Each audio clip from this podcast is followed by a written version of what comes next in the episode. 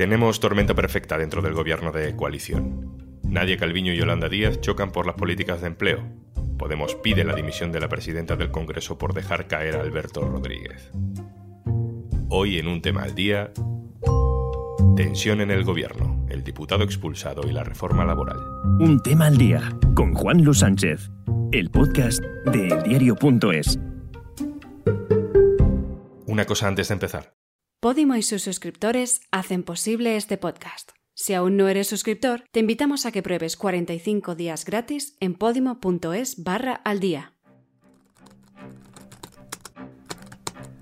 El jueves pasado, poco antes de las 9 de la noche, Yolanda Díaz recibe un correo electrónico a su dirección del Ministerio de Trabajo. Lo envía Nadia Calviño, vicepresidenta económica del Gobierno. El texto es corto. Calviño le dice que se dispone a liderar las negociaciones de la reforma laboral, en la que el equipo de Yolanda Díaz lleva meses trabajando. Ese correo ha llevado al gobierno al máximo grado de tensión desde que Pablo Iglesias dejara su cargo. En paralelo, un diputado de Podemos ha sido expulsado del Congreso.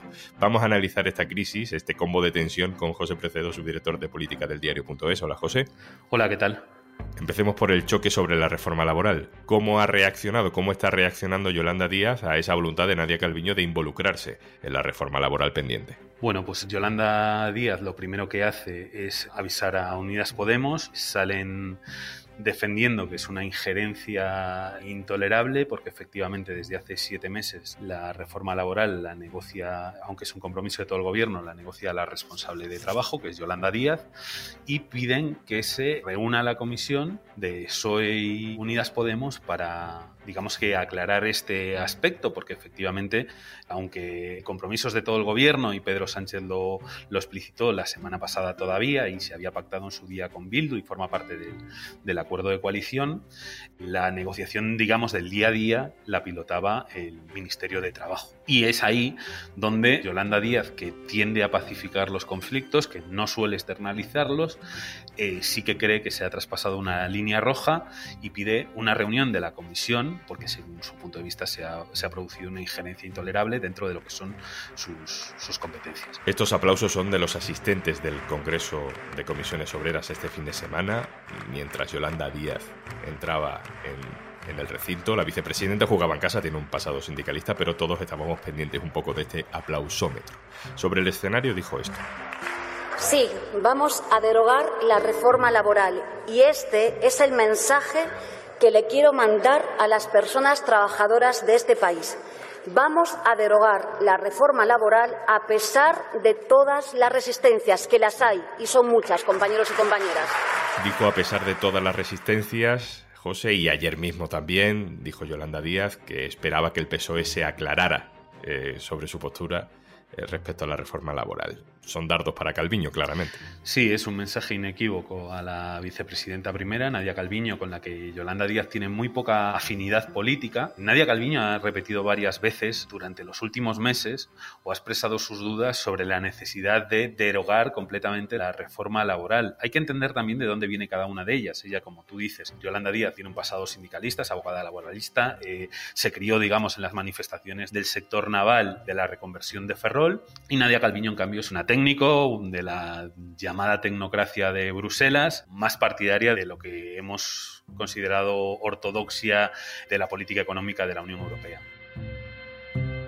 Las palabras de Calviño no son tan contundentes a la hora de expresar eh, cómo este gobierno va a superar la reforma laboral del Partido Popular, pero eh, insistamos en este punto. ¿Qué diferencia hay entre las propuestas de Calviño y Díaz en esta materia? Bueno, hay una distancia política evidente, por lo que comentábamos antes, es que Yolanda Díaz se ha comprometido a echar abajo la reforma laboral del Partido Popular, que algunas cosas ya se han ido tocando. Yo creo, la impresión que da es que eh, Nadia Calviño pretendería una, digamos, una actualización más vaga de lo que fue aquella reforma que llevó a cabo el gobierno de Mariano Rajoy con mayoría absoluta. Lo que pasa es que es el compromiso de Pedro Sánchez explicitado varias veces y hace en el Congreso del PSOE lo volvió a decir que la reforma laboral se va a derogar. Entonces hay también un reparto de papeles que me da la impresión de que juega en todo esto que tiene que ver con una vez que hagamos la reforma laboral que todos hemos admitido que hay que hacer, eh, de quién van a ser los méritos de haber tumbado eh, esa legislación tan lesiva, según el punto de vista de la izquierda y de los sindicatos, para los trabajadores. Y ahí hay algo de pugna partidista o electoral. Yolanda Díaz está tratando de sacar adelante un nuevo proyecto político a la izquierda del PSOE, tratando de unir a todas las sensibilidades.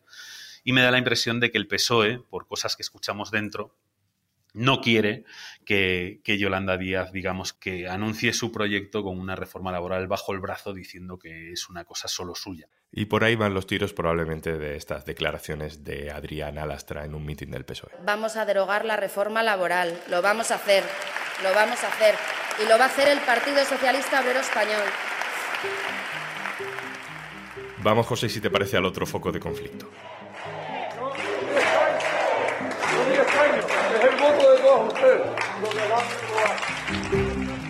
Estos son más aplausos, también en casa, la de Alberto Rodríguez, que llegaba al aeropuerto de Tenerife, volvía a su tierra después de saber que la presidenta del Congreso había decidido su expulsión como diputado. Podemos ha pedido la dimisión de Merichel Batet. Yolanda Díaz también se ha distanciado un poco de esa petición diciendo, bueno, no metamos más ruido en toda esta situación. El otro día dedicamos un capítulo a hablar de los detalles de este asunto, José, el malestar no es solo entre Unidas Podemos y Batet, sino que el caso ha generado mucha confusión también entre los propios integrantes de Unidas Podemos. Sí, desde luego hay unanimidad en que lo que se ha hecho con Alberto Rodríguez eh, tiene muy poco pase. Recordemos que hay, hay, juristas que defienden que con separarlo durante el mes y medio, que sería la, la condena de cárcel, sería suficiente. Hay otros que dicen que, que tiene que dejar el escaño para siempre. Eh, Manuel Marchena no lo deja del todo claro en la comunicación que manda al Congreso de los Diputados, pero es cierto que fuentes cercanas o cercanísimas o fuentes del corazón del Tribunal Supremo, después de mandar una comunicación que es ambigua, se dedican a decir que no hay duda ninguna que el diputado Alberto Rodríguez tiene que abandonar el escaño. Y ahí es donde empieza el choque con Unidas Podemos. Ahí yo creo que hay un sector generalizado, si no unánime, que creen que se tenía que haber esperado o tomado otra decisión por parte de la presidencia del, del Congreso. En lo que no hay ninguna unanimidad es en la decisión de anunciar una querella por prevaricación contra la tercera autoridad del Estado a la que Unidas Podemos ha elegido en virtud de un pacto de gobierno con el PSOE, que es una decisión que se ha tomado a través de grupos de Telegram un viernes por la tarde sin que todo el mundo conociese lo que se estaba haciendo o sin que todo el mundo al menos interpretase eh, que se iba a hacer esto, como han demostrado algunas declaraciones de representantes de, Unidas Podemos en público y, y en privado. Hay malestar por cómo se ha gestionado todo esto. Primero se anunció como una querella del grupo parlamentario, luego se dio a entender que era una querella del propio interesado, el propio interesado no va a presentar esa querella y yo creo que ahora todos intentan más o menos salir del lío y pasar página a esto, porque aunque todos dicen que esto no afecta al gobierno, no es el mejor clima para afrontar entre los dos socios todo lo que viene. Como acabas de decir, Alberto Rodríguez no va a presentar querella contra Batet, pero sí va a recurrir ante el Tribunal Constitucional tanto la condena judicial como la decisión del Congreso. Nos lo ha explicado su nuevo abogado, Gonzalo Boya. Ambos recursos amparo deberían tener un fundamento y deberían de eh, tener eh, respuesta dentro del propio Tribunal Constitucional en España, pero eh, en todo caso nosotros estructuraremos ambos, ambos recursos pensando ya en el Tribunal Europeo de Derechos Humanos, porque aquí hay una serie de derechos y libertades en juego, a partir del derecho a manifestación, el derecho a la presunción de inocencia, el, derecho a un proceso debido eh, y después el derecho a participación política, que es el último que se ve afectado eh, con esta medida.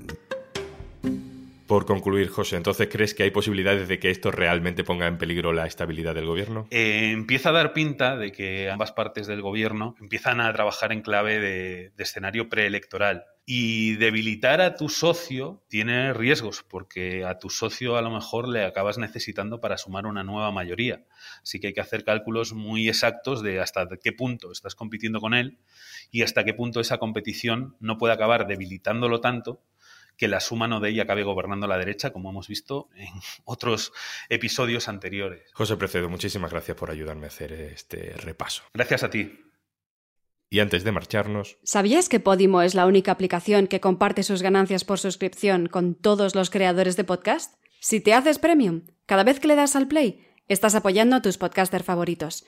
Y gracias a ese apoyo, podrán seguir produciendo el contenido que te gusta. Entra en podimo.es barra al día y consigue 45 días de prueba gratuita para escuchar este y otros 3.000 podcasts y audiolibros exclusivos de Podimo. Esto es un tema al día, el podcast del diario.es. Puedes suscribirte también a nuestro boletín, con la producción de Carmen Ibáñez y Zascun Pérez y el montaje de Pedro Godoy. Un saludo de Juan Luis Sánchez. Mañana, otro tema.